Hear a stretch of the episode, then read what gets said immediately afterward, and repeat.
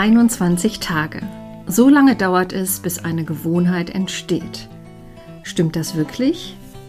Jeden Monat testen wir das, 21 Tage lang. Schaffen wir es in der Zeit, unsere Gewohnheit zu ändern? Das ist die Herausforderung, die Challenge. Oder brechen wir ab? In jedem Fall haben wir viel Spaß. Und los geht's mit Katrin und Nils. Hallo zusammen, schön, dass ihr dabei seid. Wir sprechen heute über unsere Screentime Challenge. Wir versuchten eine Stunde lang am Tag nicht auf einen Bildschirm zu schauen. Das kann das Handy sein, der Fernseher, der Laptop oder die digitale Uhr. Mit anderen Worten, wir wollten weniger Schrott konsumieren. Meine These dazu war, eine Stunde Detox am Tag ist machbar und sollte eigentlich auch machbar sein. Wir sind soziale Wesen und wir brauchen auch den menschlichen Austausch von Angesicht zu Angesicht. Und wir brauchen die Zeit, um auch mal mit unseren Gedanken in neuen Themen abzutauchen, also zum Beispiel beim Lesen eines Buchs auf Papier. Ja, und bei mir war es die Dominanz der digitalen Medien im Alltag. Die ist sehr groß. Neben angenehmen und nützlichen Funktionen schafft sie natürlich auch eine gewisse Abhängigkeit. Und da gilt, die Menge macht das Gift. Und da die Menge bei mir mitunter sehr groß ist, lohnt es sich, diese zu reduzieren. Das wirkt sich positiv auf das Gesamtempfinden aus und man entwickelt wieder mehr Hinwendung zu anderen nicht digitalen Dingen. Wir wollten es also wissen und legten los. Ja, Katrin, wie war denn die Challenge für dich? Erzähl mal. Es klang so einfach und es war doch ungewohnt anstrengend. Ungewohnt anstrengend, vor allen Dingen diese Gewohnheit zu ändern. Es gab viele Aha-Momente, in denen ich dann doch irgendwie aufs Handy geguckt habe. Ich hab, konnte viele Erkenntnisse gewinnen und ähm, war dann irgendwann so darauf fixiert, dass ich überall nur Displays sah und dachte, aber das Display am Backofen, das gilt, glaube ich, nicht. Wie war es denn bei dir? Ja, also ich fand es eine richtig gute Challenge, weil es hatte was Befreiendes. Das Problem war, ich bin nicht so richtig gut reingekommen oder ich bin natürlich reingekommen, aber es hat ein bisschen gedauert. Wenn man viel mit digitalen Medien beruflich zu tun hat, dann kann eine Stunde am Tag ein großes Problem darstellen. Also was ich nicht geschafft habe im Laufe des normalen Tages, mal eine Stunde auf kein Display zu gucken. Ich musste das dann irgendwann in den späten Nachmittag oder Abend hinein verlegen und dann lief es eigentlich ziemlich gut und ich fand es auch befreiend. Okay, Katrin, was hast du denn dann in dieser gewonnenen Stunde ohne Bildschirme gemacht? Das war gar nicht mal so einfach. Ich musste mich konzentrieren und habe zum Beispiel ein Buch gelesen aber nicht einfach mal ein Buch gelesen, weil ich wusste, ich kann mich nicht lange auf ein Buch konzentrieren, was schon sehr beängstigend war, fand mhm. ich, ähm, sondern ich habe das Buch genommen mit Stift und Notizblock und mir wie früher in der Schule einfach Notizen gemacht. Meistens waren das Sachbücher, ähm, um einfach den Inhalt nochmal zu rekapitulieren, um wirklich in dieses Thema einzusteigen. Und ja, du? das finde ich gut. Ich finde es allerdings auch heftig, was du gerade gesagt hast, dass man, also eine Stunde in ein Buch eintauchen, mhm. war für mich als Kind, Jugendlicher überhaupt kein Problem. Ich kenne das Phänomen aber auch, die Geduld ist so, oder die Aufmerksamkeitsspanne ist so extrem klein geworden. Und das merkt man dann, wenn man diese Stunde hat und sich in Dinge vertiefen will, dass man das gar nicht so sehr kann. Es ging mir ein bisschen ähnlich. Also ich habe wieder angefangen, auch E-Bass zu spielen. Und da gilt es ja auch, gerade beim Bassspielen, gilt es ja auch relativ lange durchzuhalten. Im Gegensatz zur Gitarre zum Beispiel hast du ja viel, unter Umständen viel Abwechslung. Beim Bass musst du ja für, den, für die Basis sorgen, Kontinuität. Das habe ich ein bisschen auch geübt dann. Das klappte dann im Laufe der Zeit auch besser. Und ich habe das Meditieren wieder rausgekramt.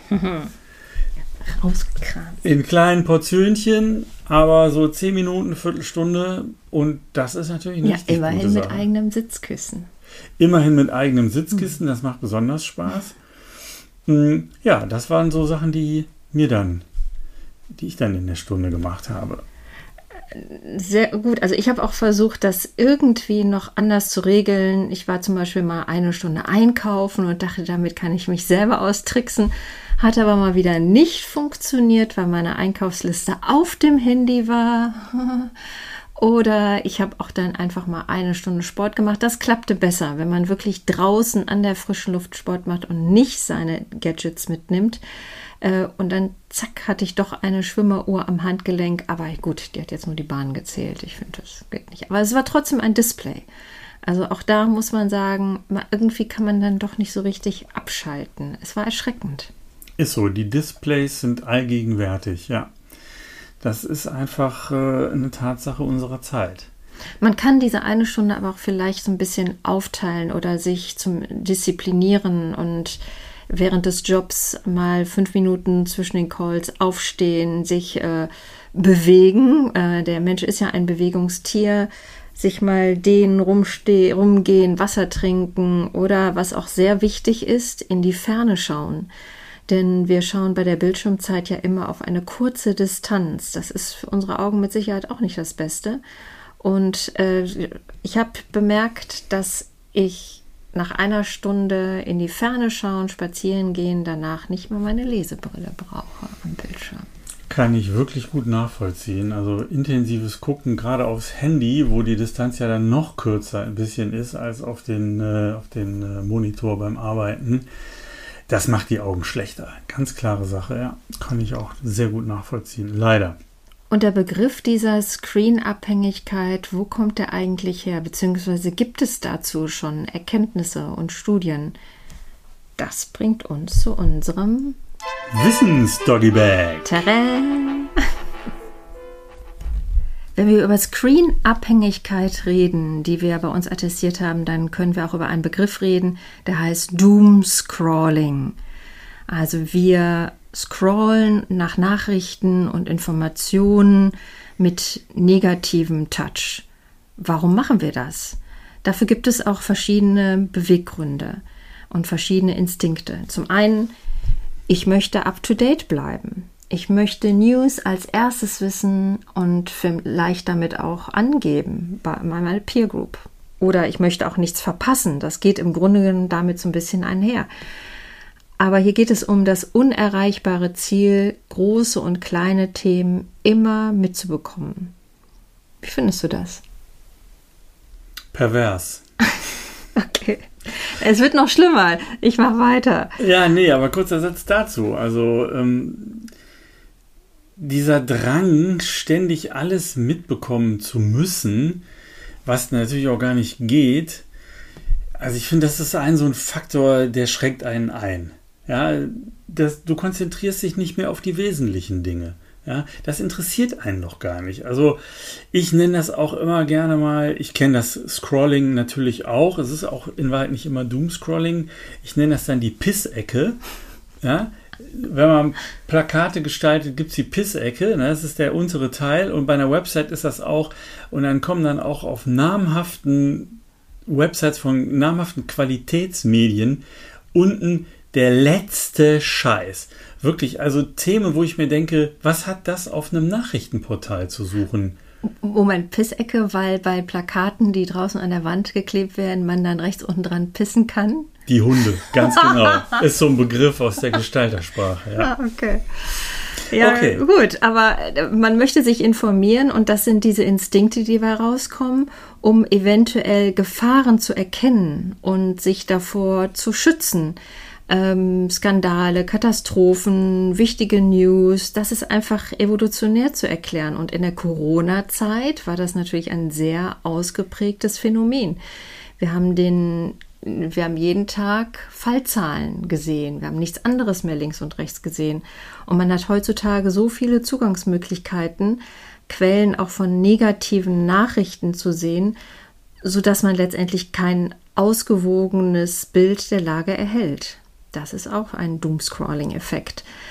Doomscrolling kann aber auch noch einen ganz anderen Effekt haben, dass man sich von anderen Pflichten einfach ablenkt, wie zum Beispiel Arbeiten. Doomscrolling kann auch schön sein. Ähm, oder ich habe meine Zeit damit nicht unter Kontrolle. Ich will mich einfach mal der Zeit hingeben. Nichts ist einfacher als Doomscrolling damit durchzuführen. Aber es hat natürlich auch Auswirkungen auf die psychische Gesundheit Und ein Medienkonzern, der Spiegel, hat jetzt ein Newsletter rausgegeben, der heißt Alles Gute. Und der enthält zum Beispiel nur positive Nachrichten. Ja, finde ich mal einen guten Ansatz. Kannte ich nicht, habe ich auch noch nicht gesehen, gucke ich mal rein. Und was ist jetzt deine persönliche Erkenntnis, die du hier gewonnen hast in dem Monat? Ja, meine persönliche Erkenntnis ist, dass es unheimlich gut tut, sich mal eine Stunde von Displays fernzuhalten. Ich muss auch dazu sagen, es hat wie bei allen Challenges, die wir bis jetzt gemacht haben, ja. natürlich nicht in Reinsform geklappt. Aber da muss ich dann den ähm, bekannten Tim Ferriss zitieren, der ja sagte, dass der Jojo-Effekt in Wahrheit was Gutes ist. Denn jedes Mal 100% erreicht kein Mensch, also sei ein bisschen nachlässiger mit dir. Mal ist es mehr, mal ist es weniger und unterm Strich kommst du zum Ziel. Und dann ist es auch für dich einfacher. Gut, das wäre ein anderes Kapitel, aber meine Erkenntnis ist, oder was sich für eine Gewohnheit gebildet hat, die hat am Ende doch wieder mit einem Display zu tun, und zwar dem Display meiner Smartwatch. Was ich mittlerweile mache, ich lege im Prinzip den ganzen Tag mein Handy beiseite. Also wenn ich arbeite, oft auch im Homeoffice, dann lege ich mein Handy irgendwo anders hin in der Wohnung, damit ich nicht in Versuchung komme, aus irgendwelchen Gründen das Ding zu entsperren und reinzugucken, denn das ist eine der beschissensten Angewohnheiten, die ich habe. Das mache ich mit Sicherheit zigmal am Tag und es gibt auch gar keinen Grund dafür. Denn wenn eine Nachricht ankommt, kommt eine Nachricht an. Wenn keine Nachricht ankommt, gibt es nichts, was ich gucken müsste auf diesem Gerät. Zumindest nicht im Laufe eines Arbeitstages. So, kommt dann tatsächlich mal was Wichtiges an, zeigt mir das ja meine Smartwatch an. Das heißt also, wenn jemand anruft, weiß ich, okay, und dann gehe ich ins nächste Zimmer.